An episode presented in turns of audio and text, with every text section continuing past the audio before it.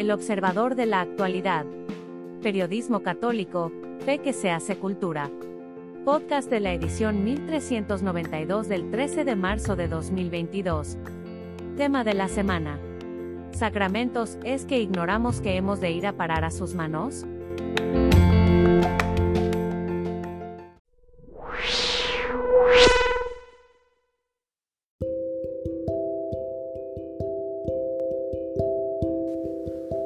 Pensar y agradecer por Jaime Septién. De San Francisco a los poderosos. Escrita muy probablemente después de su viaje a Oriente, existe una breve carta de San Francisco de Asís que haría mucho bien que la leyeran los poderosos y cónsules, jueces y regidores de la tierra, como escribe San Francisco, y uno que otro dictador suelo, digo yo. La carta Compartir es el verbo que define al pobre de Asís. Comienza diciéndole a los poderosos del mundo que consideran algo que se les suele olvidar intencionalmente, que son mortales.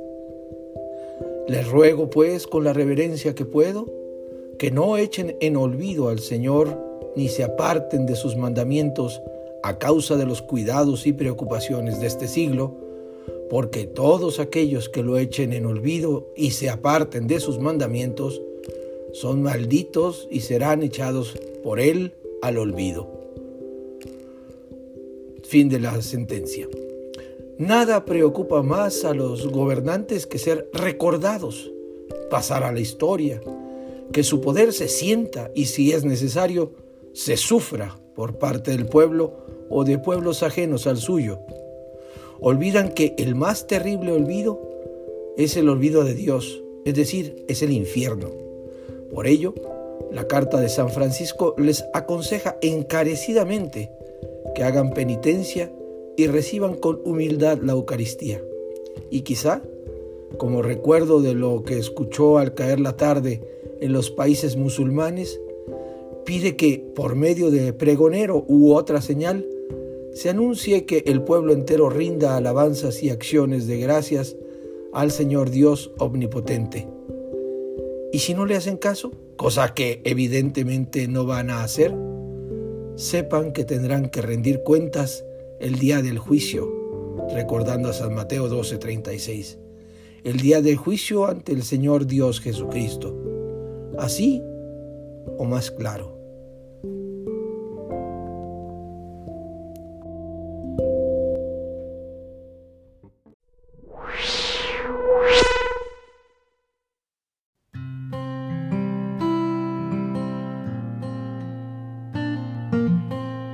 Los sacramentos, ¿para qué?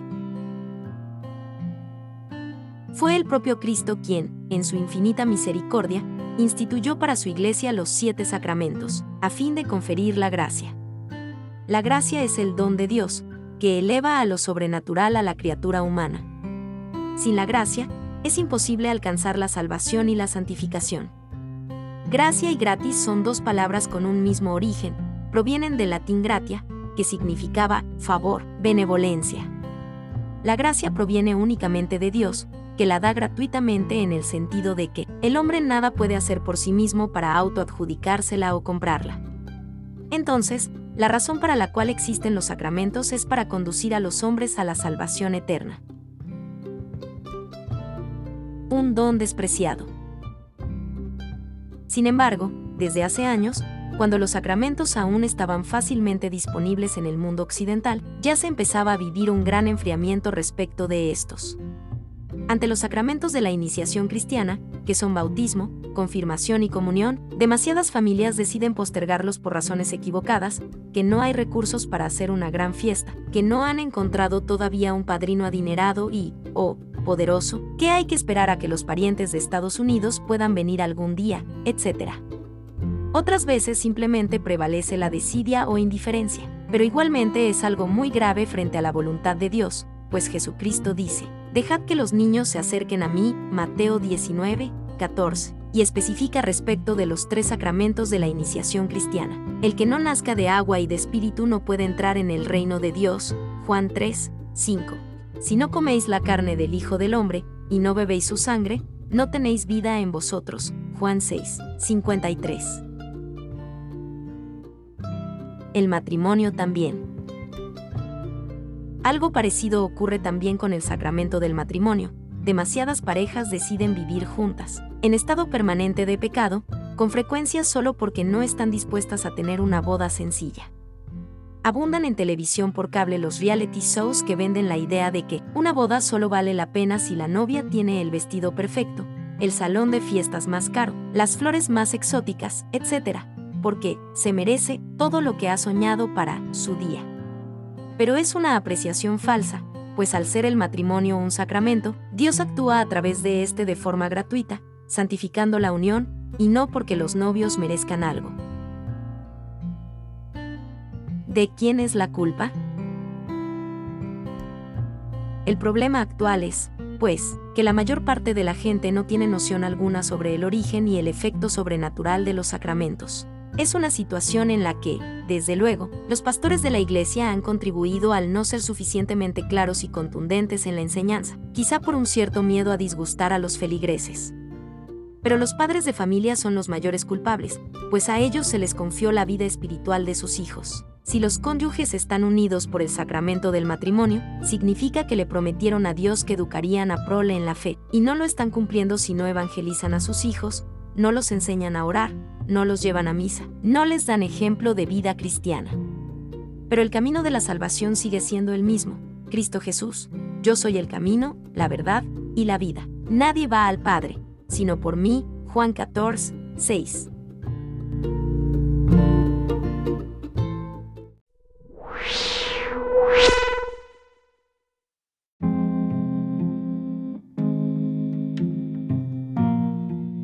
Por internet el escrito Carta de un niño que no encontró a Jesús en su primera comunión. El título en sí mismo ya es algo que sacude.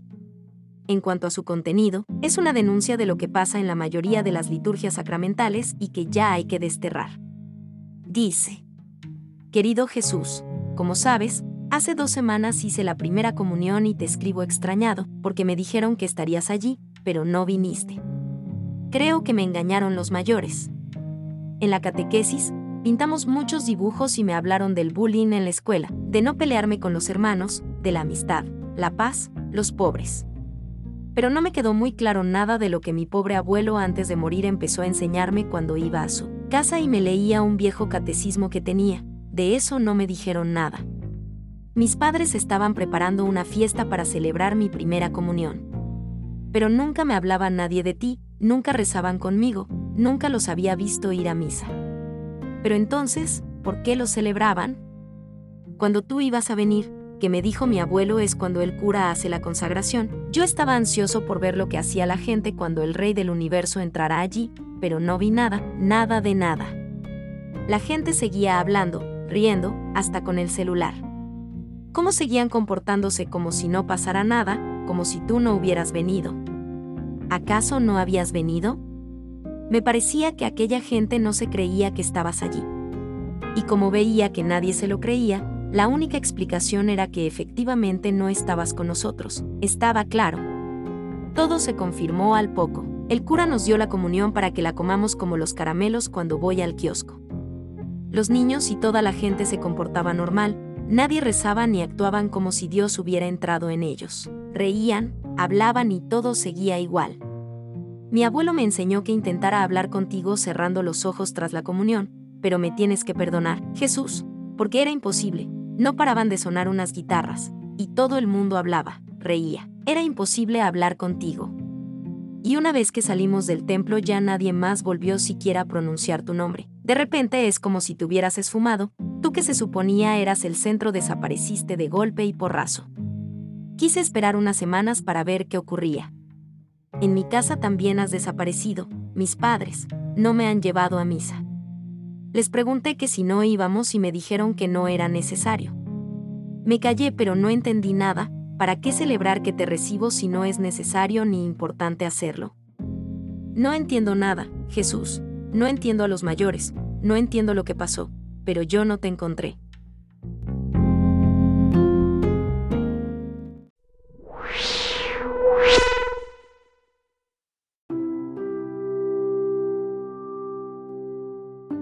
En busca de una preparación adecuada. Prepararse correctamente para recibir un sacramento puede ser todo un desafío en la actualidad. Los catecismos modernos suelen callar o al menos diluir muchas verdades fundamentales de la fe. Así lo denunciaba el sacerdote salesiano Pietro Rigi ante Benedicto XVI. En los catecismos de la Conferencia Episcopal Italiana, usados para la enseñanza de nuestra fe a los muchachos de confesión, comunión y confirmación, no se habla nunca del infierno ni del purgatorio, una sola vez del paraíso, una sola vez del pecado, únicamente del pecado original. Pero al faltar el pecado, al no hablar del infierno, también la redención de Cristo llega a ser disminuida. Por ello se requiere un compromiso real de los padres de familia, de manera que no pretendan dejar todo el trabajo de preparación de sus hijos a los sacerdotes o a los catequistas. Ser cristiano no es solo de un día a la semana o de un ratito, y esto lo deben palpar sus niños y adolescentes de manera habitual en sus hogares. Habrá papás que digan, pero yo ya no me acuerdo ni de los diez mandamientos, y ya no voy a misa. ¿Cómo puedo ayudar a mi hijo en la preparación de los sacramentos? La respuesta es, asistiendo de nuevo a misa, orando en familia todos los días, y además estudiando el catecismo en casa junto con los hijos. Hay que usar en la parroquia el que les indique el catequista o el sacerdote, pero es necesario complementar en casa con catecismos antiguos, que no caducan porque la doctrina no puede cambiar. Se aconseja, por ejemplo, el Catecismo del Padre Ripalda, que ha formado a generaciones de cristianos firmes en la fe y que hasta se puede encontrar gratis en Internet. Y hay que apoyarse también en otros recursos, y repasarlos aún después de los sacramentos, por ejemplo, la película El Gran Milagro, o la novela de acción y aventuras de Julie Moran titulada Salvando al Obispo, la cual lleva a niños y adultos por igual a la enseñanza de los sacramentos de una manera divertida y educativa.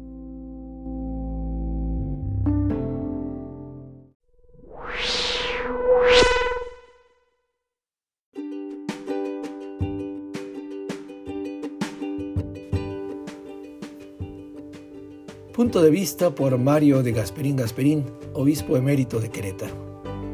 ¿Comprenden lo que acabo de hacer? Juan 13:12. Durante la cena de Pascua, Jesús pronunció un largo discurso de despedida, manifestando a sus apóstoles su última voluntad y anunciándoles su futuro. San Juan recoge en su Evangelio estas palabras de Jesús, su testamento contiene también su oración de intercesión al Padre por sus discípulos y por nosotros, los futuros creyentes. Se le suele llamar la oración sacerdotal. El discurso de Jesús se mueve entre dos acontecimientos. El significado nuevo de la cena pascual que acaba de celebrar y la que hará inmediatamente después. Su sacrificio en la cruz, que incluye la traición en el huerto, su entrega a las autoridades y juicio condenatorio, su muerte y su resurrección. Esto les dijo, se los dejo en memoria mía, háganlo hasta mi retorno glorioso. Si todo esto que explicó y dejó dicho a sus discípulos Jesús no lo hubiera cumplido, allí habría terminado todo. Sus palabras de amor incondicional hasta la muerte, su perdón a los enemigos, confianza en el Padre y su victoria sobre la muerte, todo, absolutamente todo, hubiera sido un fracaso. Sus palabras hubieran sido una sonaja vacía, una recomendación piadosa si acaso, pero al final un rotundo fracaso. Jesús hubiera sido un maestro ilustre, un notable moralista, como quieren los ultraliberales, pero nada más. La lápida que selló su sepulcro todavía estaría en su lugar. Lo que da fuerza, duración, trascendencia, eternidad y valor salvador a sus palabras es su verdad. Lo que dijo, lo cumplió. Sus palabras están llenas del espíritu de la verdad. De ello dio testimonio ante Poncio Pilato y para toda la humanidad con su muerte en la cruz. Su corazón quedó abierto y sus manos y pies lavados para que quien se sienta atraído por él sepa dónde encontrarlo. Si su pasión no hubiera sido voluntariamente aceptada, sus palabras hubieran sido puras mentiras. La palabra de Jesús está cargada de contenido salvador, está cargada de verdad. Es como la semilla buena que esparce el sembrador. Contiene vida y salud, Él se comparó al grano de trigo que, por la verdad y el amor que contiene, se muere en el surco para resucitar convertido en espiga y dar vida en abundancia. Hablando ya sin metáforas, Él se convierte en iglesia. El grano, llamado ahora Evangelio muerto y resucitado en la persona de Jesús, se convierte en pan de vida eterna. La cena del Señor y su sacrificio en la cruz se complementan, se necesitan uno al otro. La palabra de Jesús, su sacrificio en la cruz y la cena del Señor son los tres elementos indisociables que forman la iglesia, palabra, sacrificio y Eucaristía, son el corazón de la iglesia, el mismo Jesús. Este es el misterio pascual que nos aprestamos a celebrar. Allí es donde la iglesia manifiesta su amor y fidelidad de esposa y donde cada hijo suyo sintoniza su corazón con el de ella y con el de Jesús. Aquí no hay nada de dot ut des, ni tienen lugar esas marrullerías zancochadas en superstición con las que hemos y han embadurnado nuestra sabia y sacrosanta religión cristiana.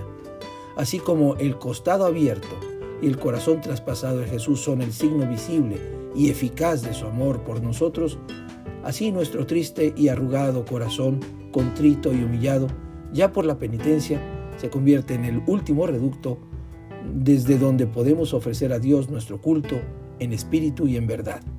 Entrar en esta dinámica de amor, de ofrenda y de verdad es la participación activa y consciente que la Iglesia espera de nosotros.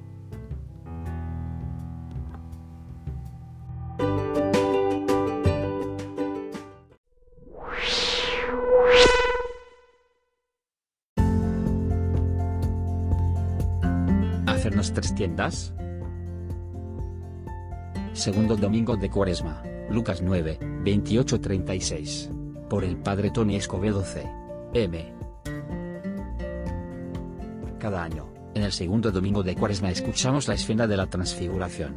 La escena es de primordial importancia, porque muestra la revelación solemne de Jesús como Hijo. Después de haber leído el domingo pasado la lucha contra las tentaciones y el mal, hoy se nos asegura que la misión del Señor culmina con su victoria y su glorificación. Se nos muestra, así, el destino último del camino cuaresmal, la gloria de Jesús. Jesús subió a la montaña. Esta es una declaración más teológica que geográfica. No dice de qué montaña se trata porque, más que el nombre, interesa lo que sucede allí. Los montes eran lugares de oración. Y fue en las montañas donde Jesús entraba en contacto con el Padre. Es digno de notar que, para Jesús, los momentos de oración se convierten en lugares privilegiados donde se reconoce como hijo. Así, la filiación es sinónimo de una intimidad, de una dependencia, de una comunión total que se palpa en la oración. Ser el hijo no es otra cosa que vivir para y por el Padre. Ser hijo es cumplir el propósito del Padre y asegurar su gloria. Jesús quiso que Pedro, Santiago y Juan, sus discípulos más cercanos, le acompañaran a la montaña, Llevar a estos tres discípulos podría ser la primera indicación de la importancia del evento. Mientras Jesús se transfigura, Pedro interviene proponiendo hacer tres tiendas. Su intervención parece ser consecuencia de una reacción espontánea y no de algo reflexionado. San Lucas no siente pena por ocultar los momentos de debilidad de Pedro. Incluso llega a mencionar que no sabía lo que decía porque pretendía quedarse en un lugar seguro y tranquilo disfrutando de la presencia gloriosa de Jesús. Sin embargo, el Señor prefiere bajar porque necesita culminar su misión en la cruz. ¿Y yo? ¿Acepto en mi vida el destino de la cruz o prefiero instalarme en las tres tiendas que me he ideado yo mismo? A los tres discípulos les ayudó ver por un momento el destino de gloria del Maestro. Esta experiencia seguramente fue un factor que les animó en su camino de seguimiento de Jesús porque palparon la presencia del Padre. ¿Y nosotros, cómo sabemos que estamos en la presencia del Padre? A veces nuestro Padre nos regala señales muy palpables de su presencia. A los amigos más cercanos de Jesús se les regala una experiencia difícil de expresar con palabras. De alguna manera se abren sus ojos y reconocen que, con Jesús, están en la presencia del mismo Dios. En la iglesia tenemos también signos que nos permiten ver, tocar, palpar a Dios, pero necesitamos pedir la gracia de una mirada transfigurada que nos haga reconocer la presencia, el paso de Dios entre nosotros. Por ejemplo, en cada Eucaristía el pan se transforma en cuerpo de Jesús. Pero sin los ojos de la fe, no dimensionamos que estamos frente a la presencia real de Jesús, humano y divino, muerto y resucitado. ¿Qué otros signos o experiencias nos pueden hacer visible la presencia cercana y al mismo tiempo misteriosa de Dios?